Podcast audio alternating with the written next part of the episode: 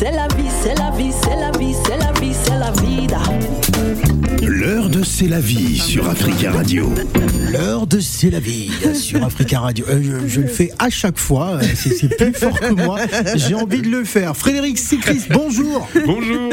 Alors, euh, animateur de radio, euh, journaliste aussi, euh, comédien, je, je crois. Enfin, Oui, plusieurs je, corps. je, je refais les, je refais aussi les carreaux. Les carreaux aussi. Ouais, les carreaux, les volets. Les volets, euh, bah, tout, faut tout bien ce manger. qu'il faut. Alors, présente-nous notre invité, c'est la vie.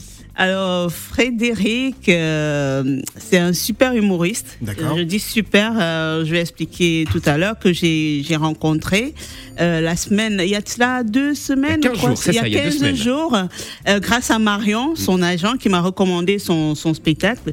Frédéric, qui est également animateur radio sur, sur France Inter. Et alors, euh, je vais tout de suite euh, aller, je vais même, comment je je vais être en totale immersion dans son spectacle, comme si c'est moi Ah, qui l'avais écrit. D'accord, ben, Allez-y. C'est le cas, non ben, c'est le cas. Allez, c'est parti. Dans son spectacle, Oui, Frédéric nous fait pleurer. Il nous fait rire et pleurer. d'accord. Il est dans l'univers des super-héros, l'univers euh, des films, des films d'action, l'univers des dessins animés. Ouais. Et avant d'aller, d'entrer dans son univers familial, D'ailleurs, sur la pochette euh, justement de son spectacle, euh, il, bah, enfin, c'est un super héros en fait. hein. Oui. C'est- Batman, non, c'est Superman. c'est Ah, Superman. Ils y sont tous, logiquement. Ah, ils sont tous, hein, euh, il y a l'araignée, il y a- il y, a tout le monde. Donc, avant d'aller dans son cadre familial, de parler de, de, de sa famille, qui est aussi dans le spectacle, je vais le laisser se présenter. Allez, Frédéric, parle-nous de toi. Alors, euh, bah, on va faire une, une petite présentation sommaire. Moi, je suis, euh, je suis métissé, euh, donc euh, j'ai j'ai eu un père guadeloupéen, et une mère euh, lorraine. Et euh, j'ai grandi dans l'est de la France, euh, dans une banlieue, la banlieue de Nancy, euh, à Vendœuvre-les-Nancy plus exactement. Et, euh, et en fait, depuis tout petit, je lis et très longtemps, je lis et consomme énormément, énormément de bandes dessinées, de, de, de livres d'heroic fantasy. Euh, J'ai travaillé, euh, j'ai commencé à travailler tout jeune, de manière illégale. Ne faites pas ça chez vous, les enfants, euh, dans un magasin de, de jeux vidéo. Euh, donc voilà, c'est vraiment, je suis ce qu'on appelle un geek fini depuis depuis de nombreuses années. Et pendant, euh, quand j'ai commencé à faire du, du théâtre et des spectacles, euh, j'ai commencé avec costard cravate, euh, chansonnier, en parlant euh, de Sarkozy, Hollande, euh, Macron et tout ça. Ça a duré pendant des années. Et au bout d'un moment, je me suis dit bon, il serait peut-être temps euh, d'arrêter d'utiliser des mots, des, mots compte triple et puis de, de, de faire découvrir au public qui je suis euh, véritablement. Et euh, je l'ai fait à l'occasion de ce spectacle super-héros. Voilà. Et, et Frédéric nous dit aussi que la télé nous ment. Ce qu'on voit à la télé et dans les films, ce n'est pas la réalité. Il parle comme ça des scènes, des scènes d'amour où euh, le gars et la femme ils ont, ils sont, ils s'embrassent. Ah. le mec il déchire la chemise. Ah, Attends, pense- Ah, d'accord. attends. Et le mec, tu vois, le mec, euh, il déchire la chemise de sa femme. Non, mais c'est-à-dire qu'il y, a des- il y a des idéals absolument inaccessibles. C'est-à-dire que euh, euh, je, je ne sais pas où vivent ces gens, mais euh, généralement, voilà, ils, ils ferment pas la porte, ils sont déjà en train de se pécho dans le couloir. Tout d'un coup, ils se mettent à faire l'amour par terre. Il y a personne qui allait qui allait fermer la porte. hein. Donc techniquement, ce qu'on voit pas dans les films, c'est qu'il y a les voisins qui doivent être là. Ben, ben, d'y voir, le voisin, il, il se fait plaisir. hein. Et, et, et- et en général, deux minutes après, ils sont là. Et il y, a un- il y a un feu de cheminée. Et moi, j'habite en, en lointaine banlieue parisienne. Et J'ai une cheminée. Je vais vous dire, un feu, ça part pas comme ça. hein. Il- non mais c'est vrai, faut trouver du bois sec. Faut, non mais faut avoir les, les, les petits les, les petites boules de, de, de miel là qui prennent feu. Faut souffler dessus. Euh, je veux dire, si toi t'es en train de te chauffer avec ta copine ou ton copain, euh, t'as pas le temps de faire un feu en même temps. mais le cinéma te dit si si. Et ce qui est fou, c'est que euh, ils sont capables de faire l'amour par terre comme ça. Et, et- et le lendemain, on les voit. Et généralement, le mec lui, et il a le, le- le- le drap qui s'arrête juste sous le nombril. Il est comme ça, tranquille, pépouse. Et, et elle, elle a le drag, mais qui s'arrête juste au-dessus de la poitrine. Et quand elle se lève, elle le tient encore. Mais t'as envie de leur dire, vu ce que vous avez fait hier soir dans le salon et euh, sur le sol, euh, à mon avis, vous avez plus besoin de vous cacher. hein. C'est la vie n'en peut plus. euh, Elle, se- elle se retrouve. euh, Non, mais, je- mais oui, parce Elle que son spectacle nous parle, on, a, on, on visualise les scènes Ouais. à travers ce qu'il dit. Et quand il dit ils font l'amour par terre, Frédéric, il dit que lui, il a un matelas. en fait. Ah, mais j'ai un matelas mémoire de forme, oui. Bah oui, à 44 ans, je suis content d'avoir un matelas mémoire de forme. Je ne fais pas l'amour par terre. Nous, on fait ça sur le matelas mémoire de forme. C'est un truc de jeunes qui vivent dans un, dans un 8 mètres carrés, ça. Mais, mais qui n'ont pas de lit. mais voilà, mais quand tu t'es endetté pour avoir un crédit et une maison, tu fais pas ça par terre. Alors, comment vous faites justement entre l'univers de l'univers radiophonique et, et le monde du, du, thé- du théâtre, enfin euh, tout, tout ça Comment comment vous travaillez? Expliquez-nous. En fait, euh, euh, je j'ai réussi à créer un- une sorte de système dans lequel il ne faut absolument pas que je me rende compte que je suis en train de travailler. Euh, donc je me suis dit, voilà, j'adore, euh, bah, j'a- j'a- j'adore rire, euh, j'adore le théâtre, euh, j'adore les super-héros, euh, j'adore passer du temps avec mes enfants, euh, avec ma compagne, etc. Donc je me suis dit, il faut que j'arrive à créer une sorte d'harmonie dans Mhm. lequel je fais tout ça. Mais sans euh, me rendre compte que euh, je le fais pour euh, gagner ma vie ou, ou ce genre de choses. Donc en fait, j'écris énormément, euh, je, je le disais hors antenne, euh, dans les transports en commun. Euh, et, voilà, en fait, euh, bah, quand je vais à la radio, c'est pour parler euh, d'un jeu ou, d'un film ou d'une bande dessinée qui m'a plu. Et, voilà, donc tout, tout se nourrit en permanence. Et, euh, et ça crée une sorte d'équilibre qui est plutôt plaisant à vivre. Gladys. Alors bonjour Frédéric, en tout cas, je suis pliée de rire Il faut voir le spectacle. Non, franchement, là déjà, le petit teasing là, il donne envie. Alors, euh, du coup, quel a été le déclic pour passer dans le monde du, du one man show euh, Qu'est-ce qui a fait que bon bah je prends la décision de me lancer sur euh, sur cette scène là Alors en fait, moi j'ai commencé euh, très très tôt. Euh, J'étais dans les anciennes euh, options A3, c'est-à-dire qu'en même temps que le français et la philosophie, euh, on avait 8 heures de théâtre euh, par semaine dans des classes spécialisées. Puis en fait, ils ont le ministère de l'Éducation nationale a fini par arrêter, euh, faire disparaître ces options parce qu'ils se sont rendus compte que ça créait plus d'intermittents du spectacle qu'ils n'en voulaient. Euh, donc ils se sont dit, oh, c'est pas rentable cette histoire. Nous, on a besoin de comptables. Et euh, et donc, j'ai eu la chance de faire ça. Et quand je suis sorti, j'avais vraiment des velléités de rejoindre une, troupe- une troupe de théâtre, de- de jouer Peter Brook, Coltès, etc. Et, et c'était très difficile de mobiliser les gens en venant de Nancy. euh. Donc, je me suis dit. Bah, qu'est-ce que je peux faire? Et là, j'ai découvert euh, Philippe Cobert qui jouait des, des, des, des seuls en scène. Parce Ouais. qu'il y a une différence. On, ne dit pas un one-man show, on, On dit un seul en scène. Les gens du théâtre font des seuls en Ah, scène. seul en scène. Et Seul les humoristes font des one-man shows. Bon, un voilà. seul en scène, c'est-à-dire que tu peux te permettre de pas avoir de vanne à certains moments. C'est pas grave, tu fais du seul en scène. Le public Et, euh, ne et quand tu fais une vanne, tu fais du one-man show. voilà. Donc moi, des fois, quand je, quand je fais un bide, je dis oh, c'était du seul en scène. Attention, ne confondez pas.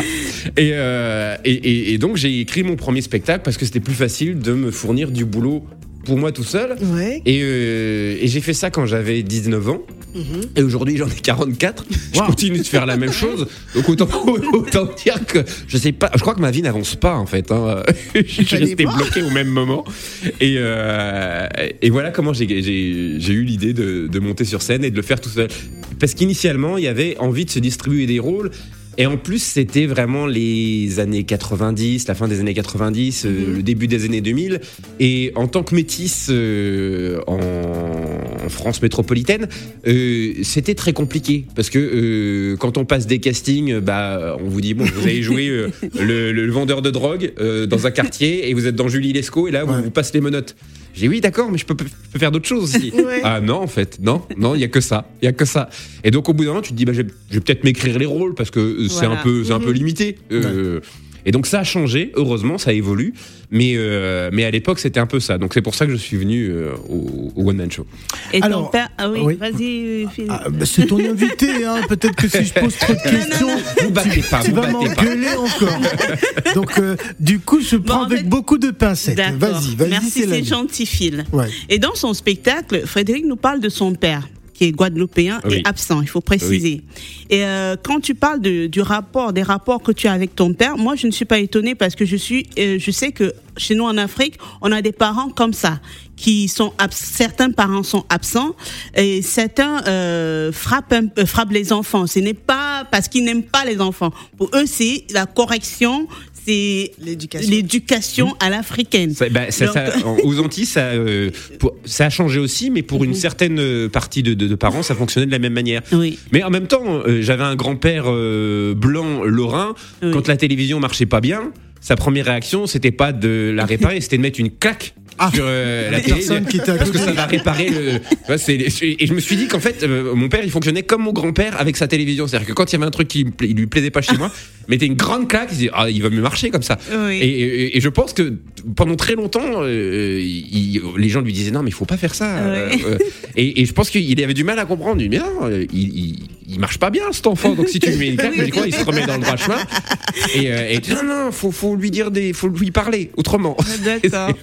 Et il lisait, tu, tu sais, il dit, il lit, enfin, il dit dans son spectacle, il lit des- les bandes dessinées et il relit encore pour éviter d'être en face, euh, c'est en face de son ça. père. euh, Parce que de- c'était vraiment une sorte de maison magique. J'ai jamais compris, et même encore aujourd'hui, j'ai du mal à, à comprendre euh, quel effet ça pouvait avoir sur lui. Mais quand il me voyait lire ces bandes dessinées euh, et ne jamais redresser la tête, et, il y avait une sorte d'incompréhension totale. Faut dire que lui, il adorait, il adorait la musique, le foot, euh, il jouait du saxo, etc. Il aimait euh, rencontrer des, voir ses copains, voir des filles, etc. Et de me voir plonger dans cette bande dessinée et, euh, et faire abstraction du reste, Mhm. ça crée une sorte d'énorme point d'interrogation. Et c'était le moment où là, il dit non, ça sert à rien. Euh, Peut-être que si je, me- si je le touche à ce moment-là, il va me refiler son goût euh, pour les bandes dessinées. Ouais. Ça m'arrange pas du tout. Donc je vais le laisser dans son univers. Et mine de rien, c'est comme ça qu'il me foutait la paix. Alors, en septembre 2015, vous avez participé à la première édition du Martinique Comedy Club, j'imagine, qui a dû avoir une saveur particulière. Vous allez nous en parler juste après la pause.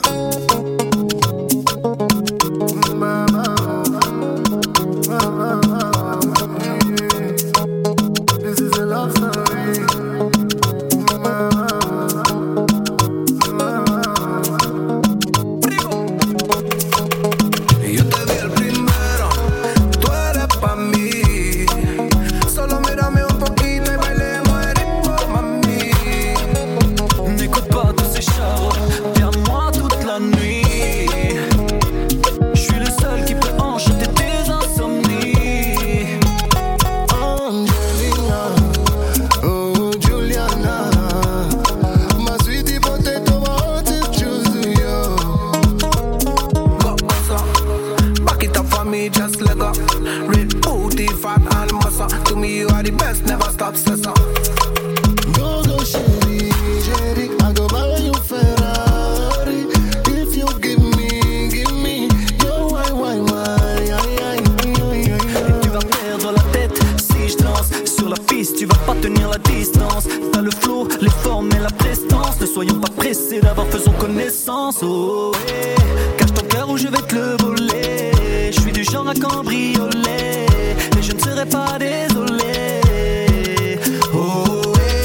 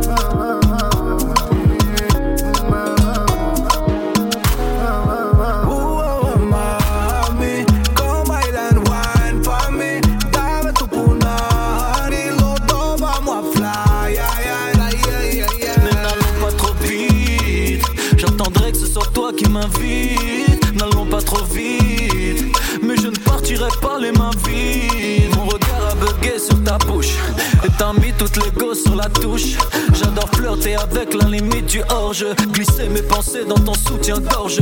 I'll be waiting for you from my window. Baby, let me love you like a video. Girl, you are very like a widow. Let me chuku chuku chuku chuku. Let me know, let me know,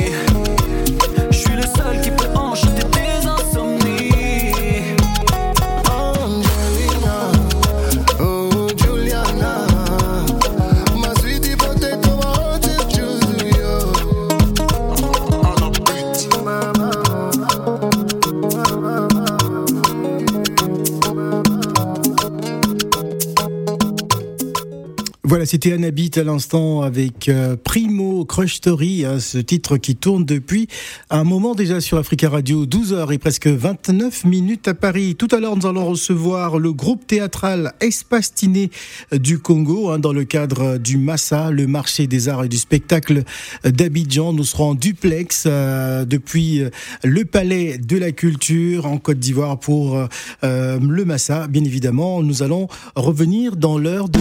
C'est vie, c'est la vie, c'est la vie, c'est la vie, c'est la vida. L'heure de C'est la vie sur Africa Radio. L'heure de C'est la vie. L'heure de sur moi. Afrique. Alors, euh, c'est la vie. Oui, Alors, Phil. je posais la question donc tout à l'heure avant la pause à notre invité, hein, qu'en septembre 2015, il avait participé à la première édition euh, du Martinique Comedy Club, euh, qui, je pense, a peut-être une saveur particulière, non? Ah bah à, à bien des égards, euh, Ouais. pour plusieurs raisons. Déjà, c'était la première fois que je jouais aux Antilles, Ouais. Euh, donc euh, c'était, j'allais pas dire un retour aux sources parce que j'ai grandi en Lorraine et ça n'aurait absolument aucun, aucun sens de dire un retour aux sources. Retourne aux sources. Voilà, en plus, euh, mon père était guadeloupéen, donc euh, les Martiniquais et les Guadeloupéens, c'est, c'est voilà, Une grande ils- histoire d'amour. c'est une grande histoire d'amour. Donc, donc non, mais c'était la première fois que je jouais aux Antilles et surtout, j'étais, je suis parti là-bas avec Cody, un humoriste bruxellois, Mm. bruxellois, et, et Dedo. Euh, Ah oui, et euh, mon pote Dedo, un autre humoriste. Et en fait, c'est euh, c'est quand il m'a vu sur scène. euh, à l'époque, j'étais encore en train de faire des, des, des, des revues de presse politique.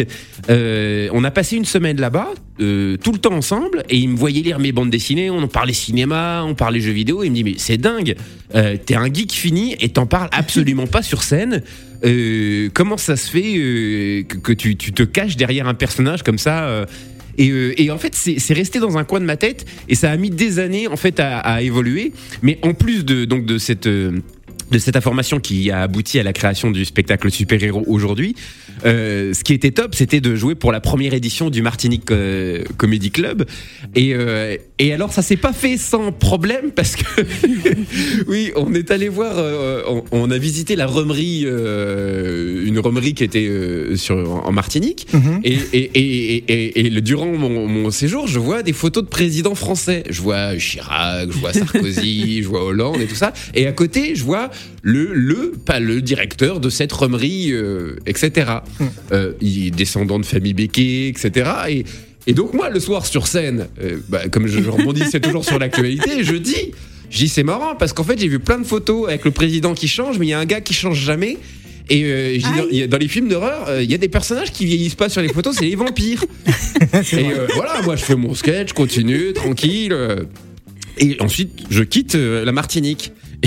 Et je reçois un coup de téléphone quelques mois plus tard de l'organisateur qui me dit Tu sais que euh, là, en fait, ils m'ont supprimé les subventions suite à ce que t'as dit. Bah, Oh vu, ça là rigole pas. Voilà. Parce que, ah, ah, évidemment, en plus, après, j'avais parlé euh, du pouvoir d'achat à Fort-de-France, euh, des difficultés euh, pour les Antillais de devoir euh, gérer euh, trois, quatre boulots euh, pour euh, bah, tenir le niveau de vie qui était euh, euh, qui est élevé et qui est importé par les, les, les gens qui sont expatriés, enfin qui, qui voilà les, les fonctionnaires qui débarquent aux Antilles, eux, ils arrivent avec 40, 40% de salaire en plus, donc le niveau de la vie augmente et du coup les gens qui sont là-bas, bah, ils sont obligés d'avoir deux trois boulots pour euh, avoir autant qu'un mec qui, qui a été dépêché par la métropole. Donc en fait ça crée des inégalités et on le voit encore aujourd'hui, même dans euh, ce qui s'est passé euh, là avec la crise du Covid, le chlordécone. c'est ce qui se passe au niveau des Antilles, c'est une inégalité qui est tolérée par l'État français depuis des années.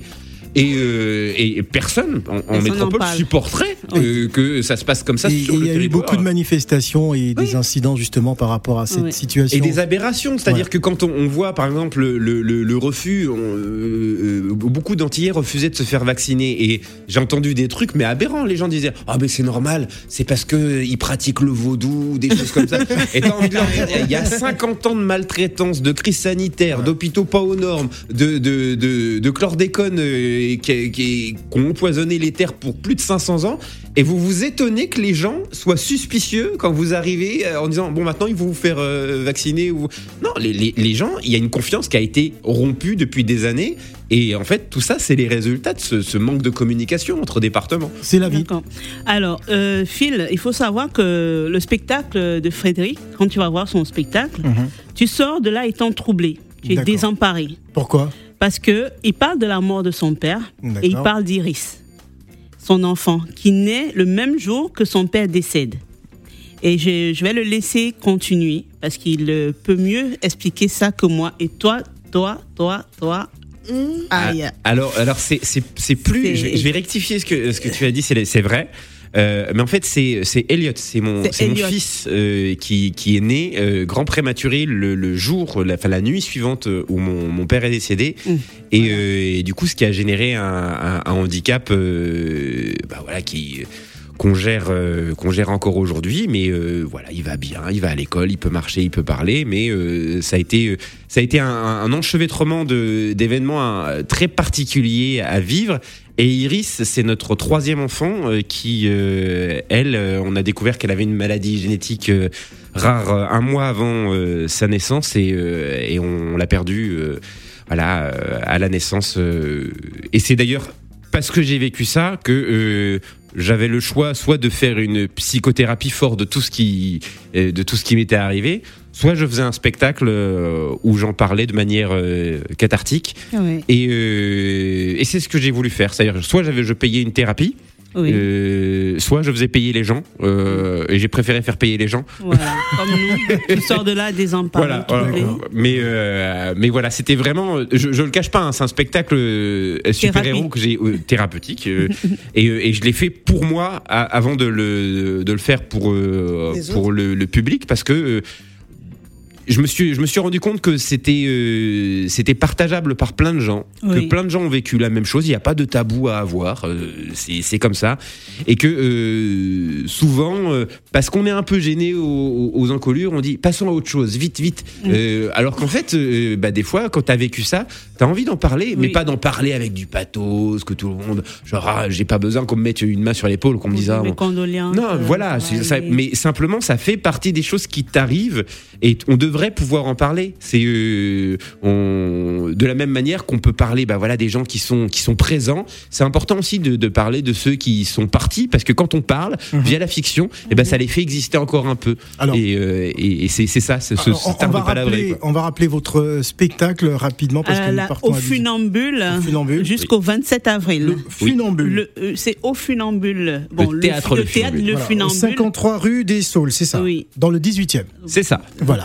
En, tout, cas, merci. Merci, Merci. euh, et saluons tous les super-héros hein, euh, qui, hein, qui, qui sont présents dans votre, dans votre spectacle. Et par et ceux qui sont présents partout.